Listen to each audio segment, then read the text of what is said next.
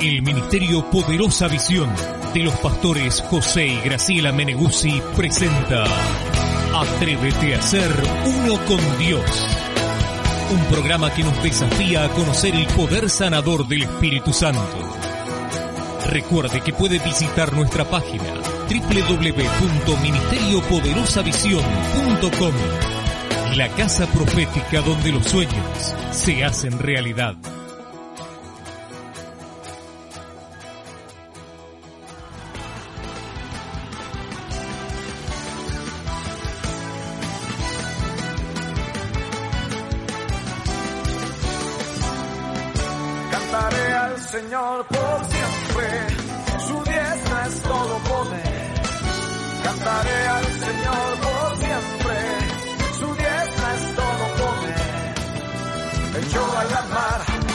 Perseguía, jinete y caballo, echó a mar, echó a la mar. Quien los perseguía, jinete y caballo, echó a la mar, echó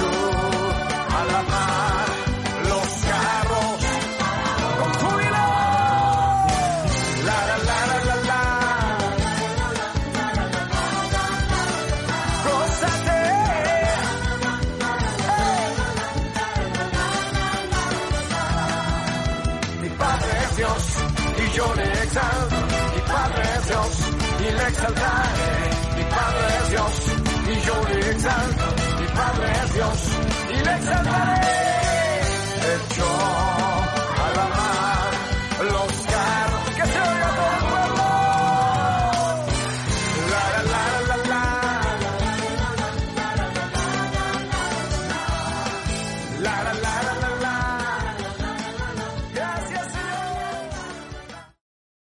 Señor. www.ministeriopoderosavisión.com El Ministerio Poderosa Visión se complace en presentar una palabra fresca y poderosa de parte de Dios para su vida. La profeta Graciela Meneguzzi, escritora y conferencista internacional, nos trae una revelación del cielo para cambiar nuestro destino y de esa manera bendecir a nuestra nación.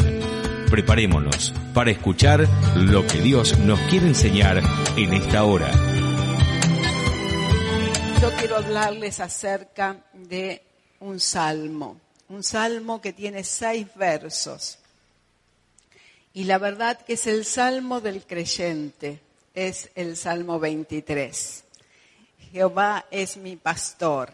Seis versos que son poderosos, que siempre lo estamos recitando, pero que hoy Dios quiere traer revelación más revelación a esa palabra a nuestras vidas. Amén. Lo primero que vemos es que está después del 22. ¿Cuántos se dieron cuenta de eso?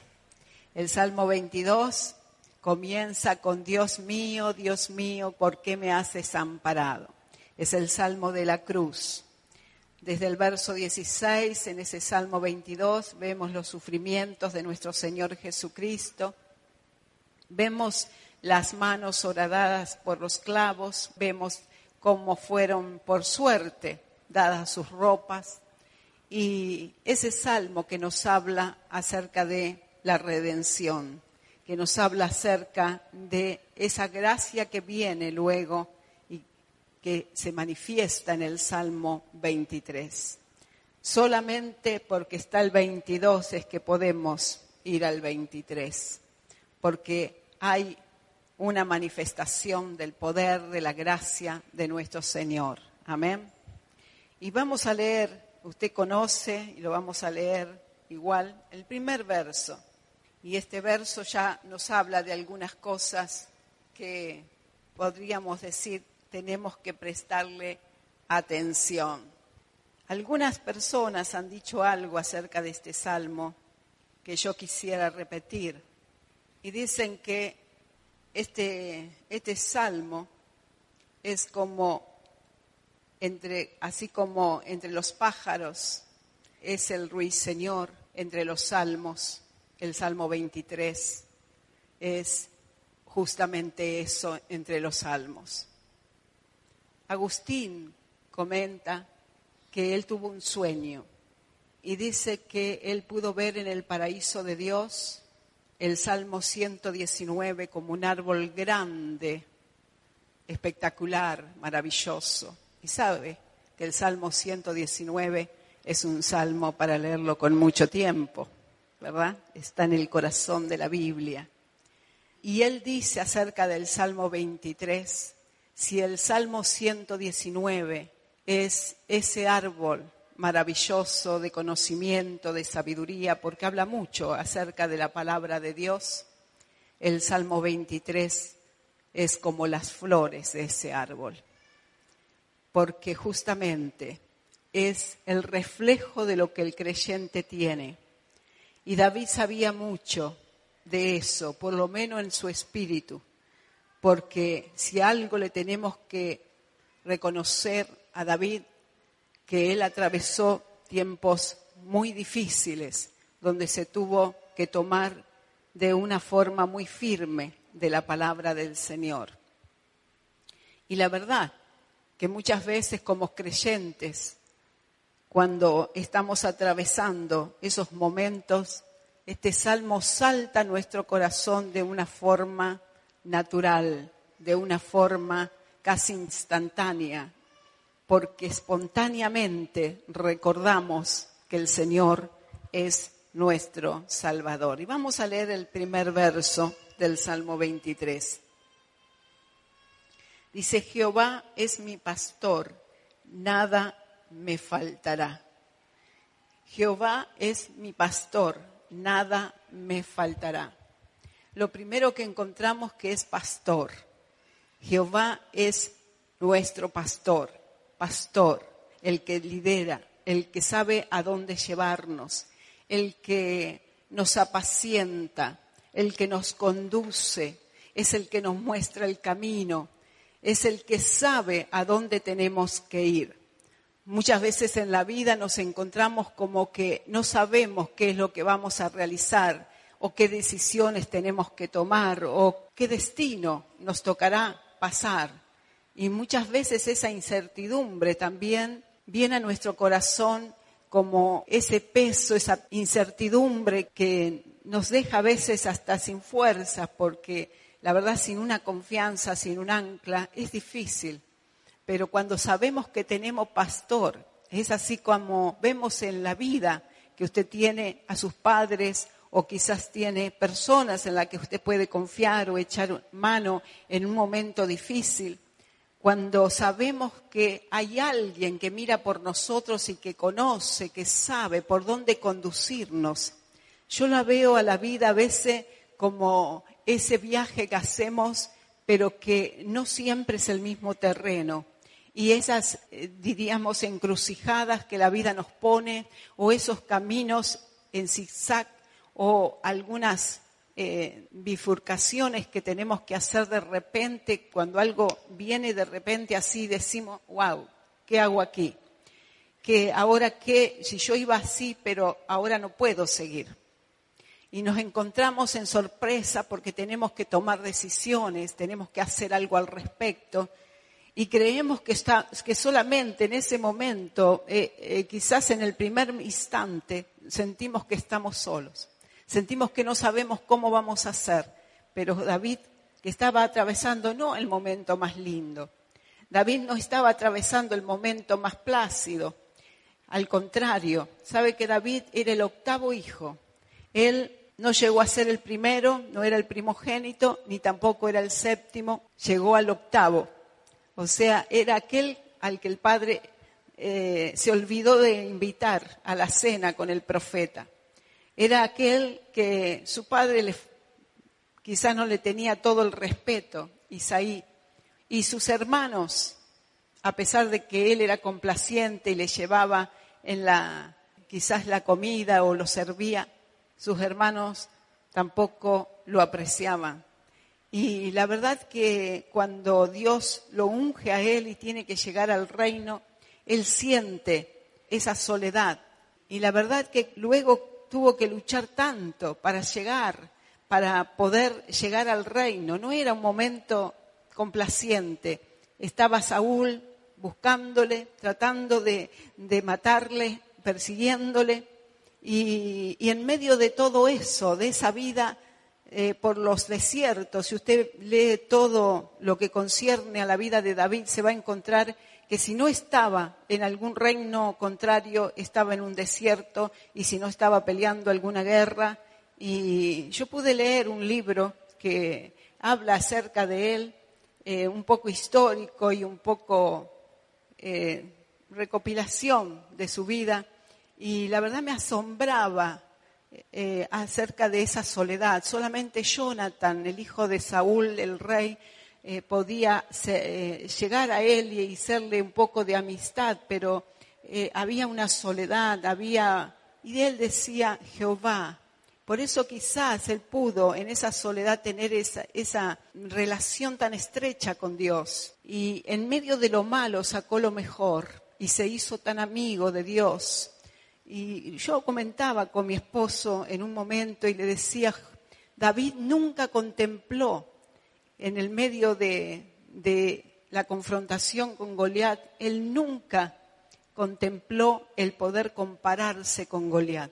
Él estaba en otra esfera, él tenía una relación con ese Dios, él tenía una confianza con ese Dios, él lo único que veía era la confianza que tenía en ese Dios, en eso que lo envolvía, en ese conocimiento. Él nunca vio a ese Goliat como el gigante, con, lleno de, armadura o con la lanza que no sé cuánto medía y cuánto pesaba. Él nunca vio eso, él nunca se comparó. Él, él comparó a Goliat con Dios, porque en realidad él no sabía cuándo comenzaba Dios en él y cuándo terminaba. Él era, él era aquel que transportaba el arca viviente, que transportaba la presencia de Dios. Ah, o sea que cuando él se presenta delante de Goliat, él nunca eh, estimó el compararse con Goliat. Era la presencia de Dios que él llevaba, era el arca viviente. Y sabe que cuando nosotros vivimos en esa dimensión donde nosotros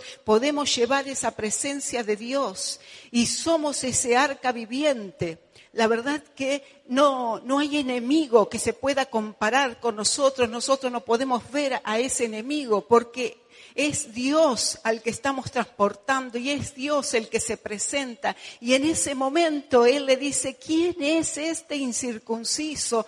Porque Él no podía llegar a entender cómo aquellos que eran de la nación de Israel, que adoraban a ese Dios maravilloso, podían temerle a este incircunciso, este filisteo que venía a traerles eh, esa situación.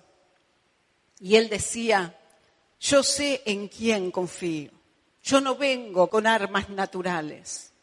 www.ministeriopoderosavisión.com Como podemos ver transmitida esa confianza. Jehová es mi pastor, mi pastor, mi pastor. No sé si será de los demás, no sé si será del resto de, de Israel, no sé si será del resto del pueblo, yo no lo sé pero es mi pastor. Y a mí me sucedió esto. Mientras yo iba creciendo en la iglesia, yo veía que no todos respondían a ese pastor y que no todos tenían la misma confianza que yo tenía. Pero yo pude cultivar una confianza en Dios. Quizás usted cuando ve a sus hermanos, habla con algunos, ve situaciones, usted dice, pero ¿cómo puede ser si adora a Dios? ¿O cómo puede ser si viene a la iglesia? Pero David decía, Jehová es mi pastor. Y eso hace toda la diferencia. Es el tener entendimiento de que tengo una relación personal. Y yo me daba cuenta cómo en el Antiguo Testamento Dios trataba, y de esto algo voy a hablar el martes, acerca de esa bendición corporativa corporal en, el pueblo. Ver cómo Dios luego hace ese salto maravilloso y terminamos el antiguo pacto y entramos en el nuevo y Dios quiere hablar individualmente con cada uno. Quiso hablar corporativamente y no se pudo. Quiso hablar con todo el pueblo como una nación y no se pudo. Entonces Dios dijo, voy a tratar con cada persona de forma individual. Y aquí está David diciendo, es mi pastor.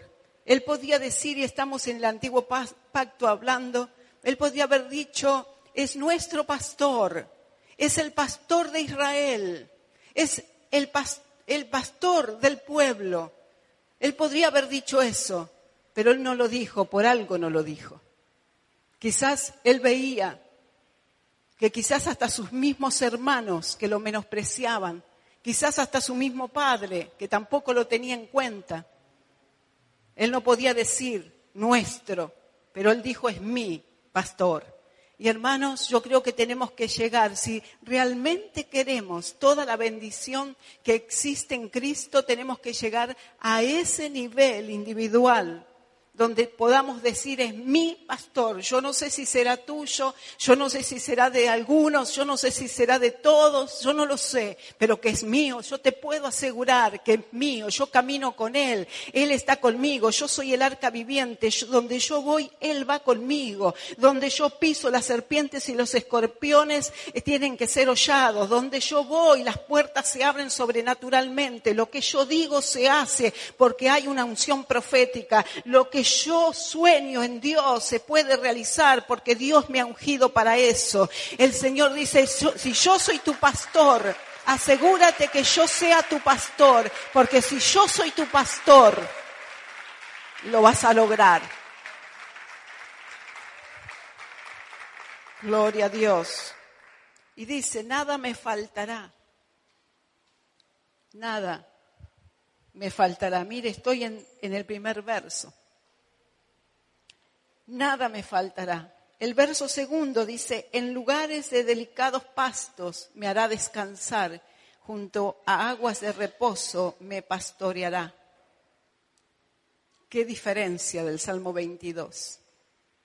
¿Y por qué hago mención del Salmo 22? Porque en el Salmo 22 faltaba todo. Dios mío, Dios mío, ¿por qué me has desamparado?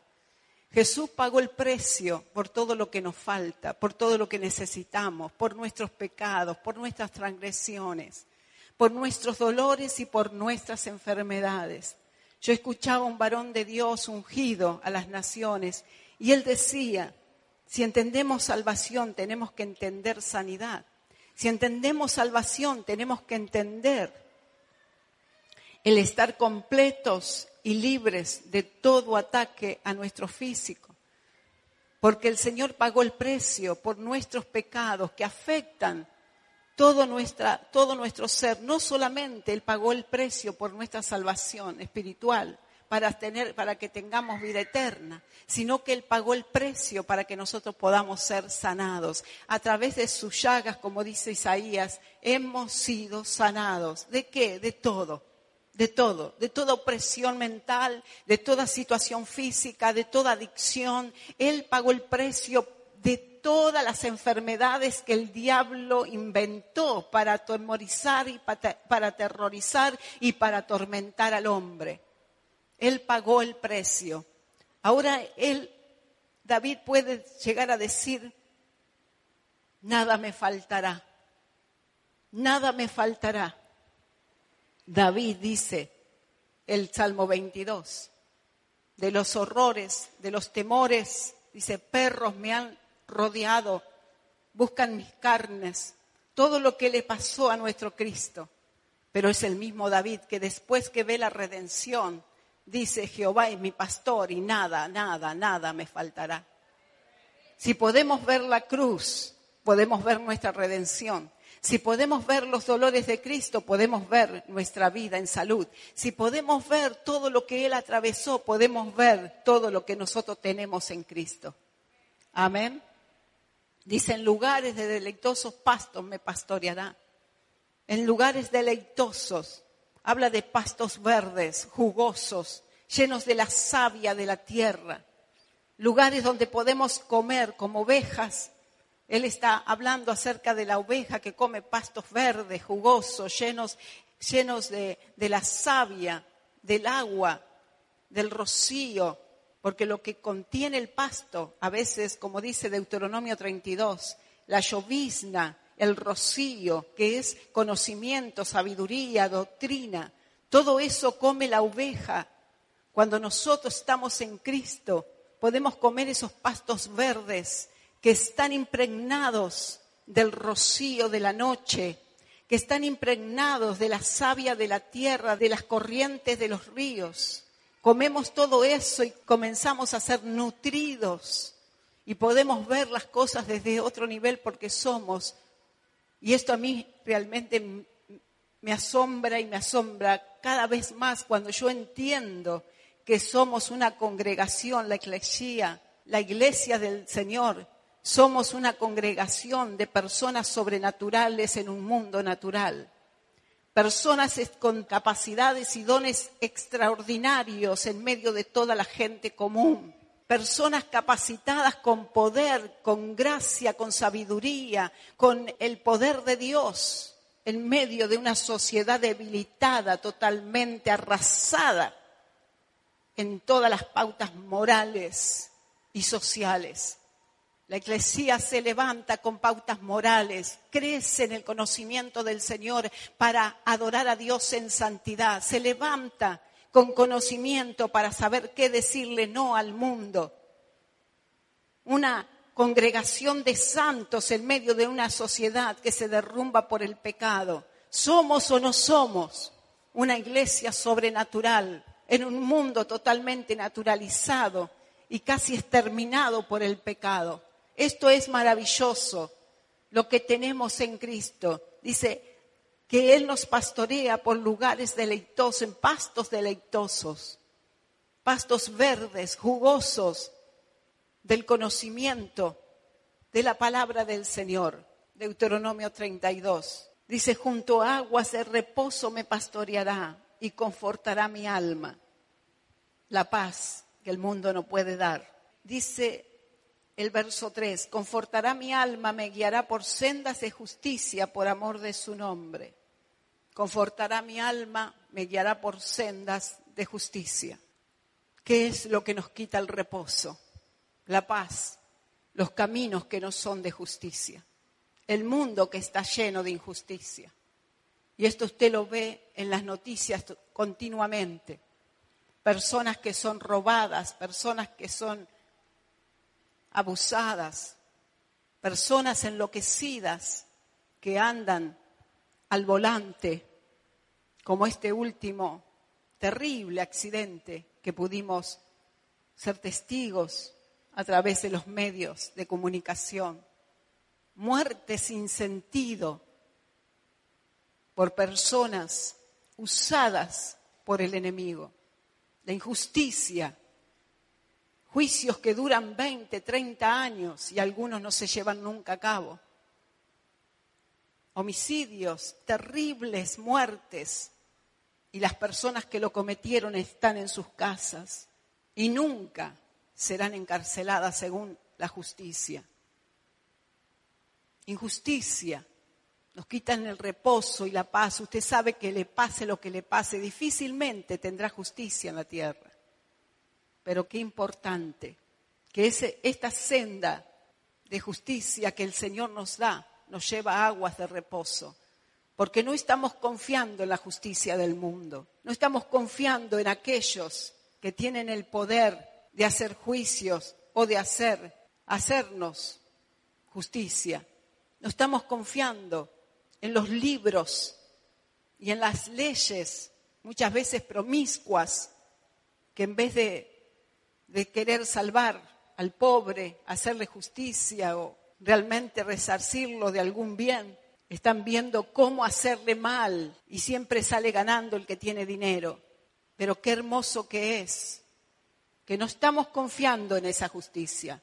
Y aunque estemos en una sociedad enferma donde el que más tiene es el que oprima al que menos tiene, hay una justicia y ese mismo que hace justicia es el mismo que hace milagros, es el mismo que le da el poder del Espíritu Santo, es el mismo que le da el don de hablar en nuevas lenguas, el que le capacita para sanar a la gente, es el mismo que habla por su boca cuando usted predica en los grupos de familia, es el mismo que está en su casa y reina y dice que él reprenderá al enemigo, él reprenderá al devorador que quiera venir en contra de, de su vida o su familia, es el mismo poder de Dios que va a venir a hacernos justicia.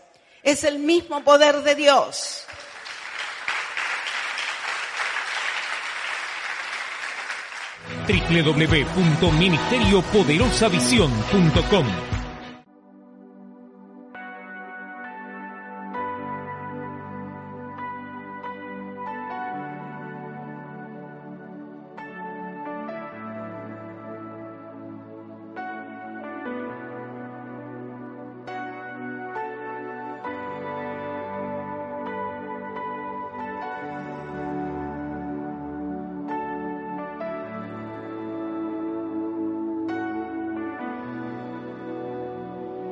Estás aquí, vemos tu mover, te adoraré, te adoraré. Estás aquí, obrando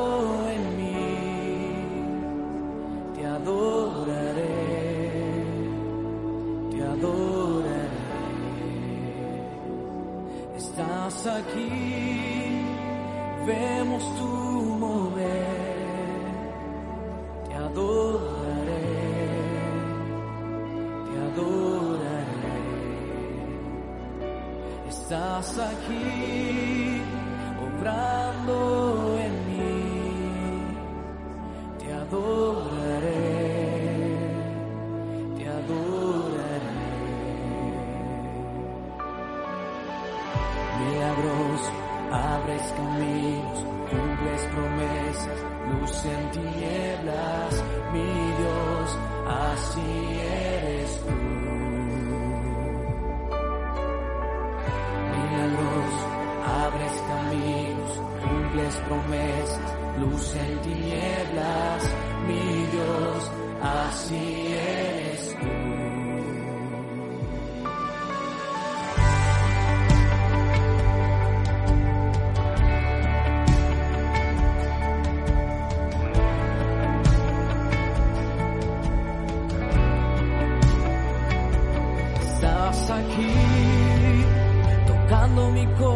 corazón.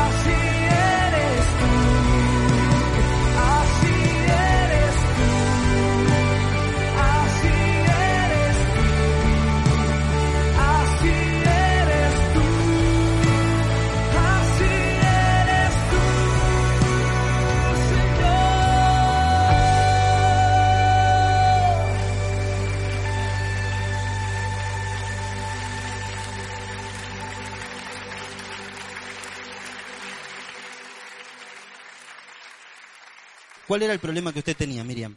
Tenía eh, en la mano, me había agarrado artrosis, artritis, y tenía este dedo que lo llamaban dedo resorte, que no sabía, En el, dedo pulgar de la mano izquierda. de la mano izquierda.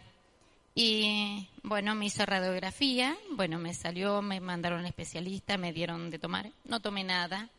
Sí vino a una reunión y ese día tomé una palabra al cual di testimonio que dije que no podía con la mano porque había perdido la fuerza de la mano. Pero a causa de esa artritis, de ese reuma o de, ese- de esa situación, usted perdió la fuerza, la capacidad de, de obte- de hacer fuerza en la mano. de, de hacer fuerza a la mano, aparte que este dedo lo tenía muy hinchado, la mano, eh, las articulaciones, no, no podía moverla, no podía cerrar la mano, eh, agarraba los palitos de la ropa, soy zurda, por eso los palitos de la ropa, el broche del pelo, con esto porque no llegaba a cerrar la mano. No podía cerrar completamente la mano. Y en esa noche usted experimentó el toque de Dios y el milagro ocurrió en volver a la, la movilidad de la mano. envolver la movilidad de la mano y bueno, sin tomar nada, sin hacer nada, eh, lo que no se cura, que la artritis y la artrosis, yo tengo las manos perfectas. Usted volvió a ir al médico, le volvieron a hacer los estudios. Tengo la radiografía, todo por eso dije que iba a traer el- para dar testimonio con las radiografías, que tengo la mano perfecta, sí. Libre. Libre, libre. Le damos un aplauso al Señor, amén. Muchísimas gracias por su testimonio, Miriam.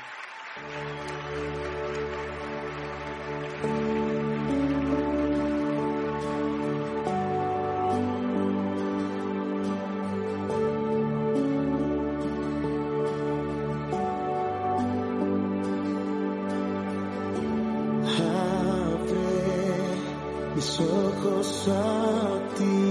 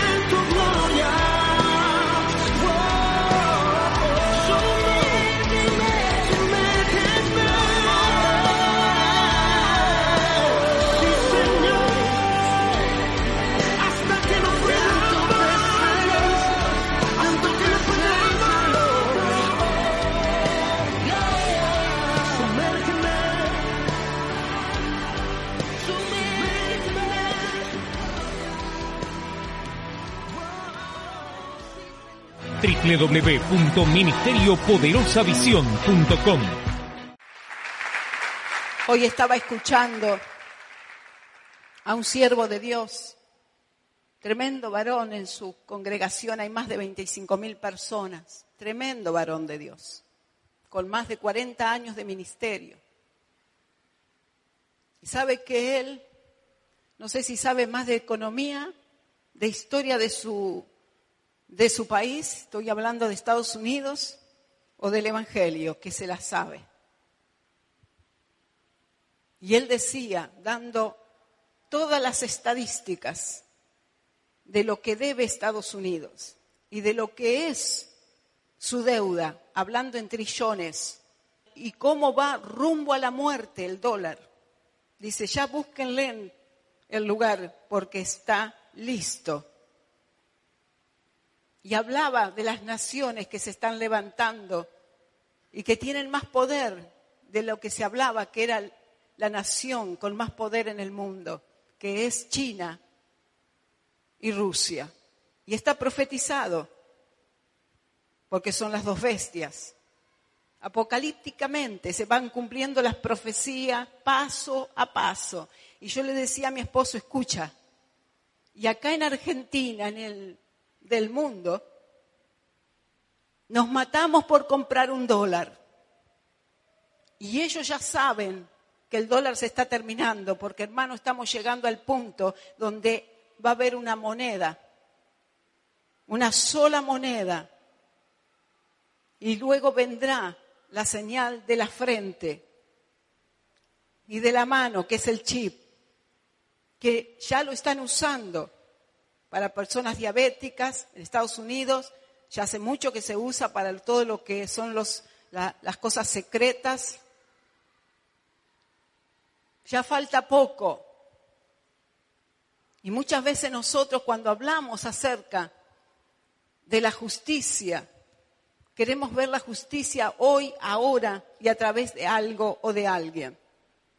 Y ignoramos, ignoramos los tiempos, ignoramos las profecías, ignoramos cuál es la voluntad de Dios para cada nación, en qué tiempo y por qué suceden las cosas. Pero cuando nosotros tenemos un panorama totalmente abierto a por qué suceden las cosas, nos damos cuenta de hacia dónde tenemos que ir. Por eso es importante que nosotros podamos saber, dice, Él me guiará por sendas de justicia. ¿Cuál? ¿Cuál es la senda de justicia? La de la iglesia. La iglesia sobrenatural basada en los mandamientos del Señor. La iglesia sobrenatural, sobrenatural porque hay que ser sobrenatural para andar en los mandamientos del Señor.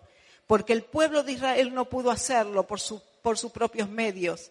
Él no pudo, eh, el pueblo de Israel no pudo cumplir los mandamientos. Por eso Dios tuvo que enviar a su Hijo para cumplir la ley. Y en, en el cumplir la ley de Cristo, nosotros hemos cumplido en Él. Pero si tratamos de ser buenos por nosotros mismos, vamos a perder. Pero si le decimos al Señor, tu justicia me guíe por esa senda y yo tenga reposo, yo tenga reposo. Hoy que le venden continuamente los asaltantes, la mató, lo mató delante de la hija, del hijo, de la hermana, del esposo, de la esposa y usted está con el corazón en la boca. ¿Cuánto oró para pedir que los ángeles del Señor le cuiden? ¿Cuántos ángeles apostó sobre sus nietos para que le cuiden, para que le bendigan, para que lo defiendan? ¿Cuántos ángeles les envió, pidió al Señor que enviara a su negocio, a su empresa, que hablara a aquellas personas que están mal, que quizás se ponen rebeldes en contra de, su negocio, en contra de- quizás es su compañero, compañera de trabajo? ¿Cuánto oramos por esas, eh, cómo andamos en esa senda de justicia? ¿O nos ponemos de acuerdo con el asalteador, con el enemigo? Vamos al, al verso 4, menos mal que son seis, ¿verdad? Dice, aunque ande en valle de sombra de muerte, no temeré mal alguno, porque tú estarás conmigo, tu vara y tu callado me infundirán aliento. Primero, valle de muerte.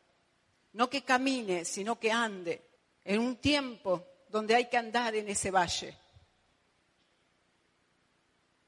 Dice, no temeré mal alguno, porque tú estás conmigo. Cuidado si Dios no está con usted cuando ande en ese valle. Porque el valle es de muerte. Y el mundo es un valle de muerte. Y si no piensen los que fueron a vacacionar y no pudieron volver por culpa de un rayo. Porque si usted se expone a alguna situación está bien. Y si usted hace algunas cosas, bueno, conduce a una velocidad, toma de más, come de más, hace alguna cosa, bueno. Pero si usted está sentado en su reposera mirando el mar y le cae un rayo, es un valle de muerte. La vida, el mundo. Dice, pero si tú estás conmigo, yo no temo mal alguno. Si tú estás conmigo, puede pasarle al, al otro que te dijo que no, que no se somete a los mandamientos, que lo invito a la iglesia y no quiere venir, que no quiere pagar los diezmos, que no está en pacto con Dios, que siempre encuentra la forma de sacarle a Dios lo que es de Dios. Vio que hay gente que es muy pícara, sabe hacer las cuentas, pero siempre para el su molino. Oran y oran y oran por milagros, pero cuando llegan, wow, se le terminó la, la pila la calculadora. Y a veces nos creemos vivos y creemos que podemos. nos comprometemos con hacer cosas para Dios y después, ay no, me enojé, me porque me es mucho más redituable hacer las cosas de otra manera. Si yo me hago el enojado, la enojada, a mí me va a hacer, me voy o hago algo, ah, cuidado, anda un rayo por ahí. Si tú estás conmigo, aunque ande en valle de sombra y de muerte, no temeré mal alguno. De sombra porque no vamos a ver nada. De muerte no vamos a saber de dónde viene. Pero dice, tu vara y tu callado me infundirán aliento, aliento. Y yo me puse a pensar, ¿sabe que yo he militado mucho en este salmo? Hay momentos en que el aliento no está, ni para orar. Hay momentos en que uno se siente morir, que uno no tiene ni aliento para ir hacia adelante. No encuentra la razón para hacerlo. Todo es decepción, desolación. Todo parece estar hacia arriba y hacia abajo. Dice, pero tu vara y tu callado. Y yo no sé cómo Dios lo hace, pero Dios lo hace. Dios lo hace. Hay algo invisible, hay una fuerza que viene, hay una presencia, hay un gozo en nuestro corazón que salta de repente. Hay una escritura, hay una palabra, hay un sueño. Hay algo que se manifiesta en nuestra vida y es el callado de Dios. La vara es para mantenernos a raya. Este es el camino.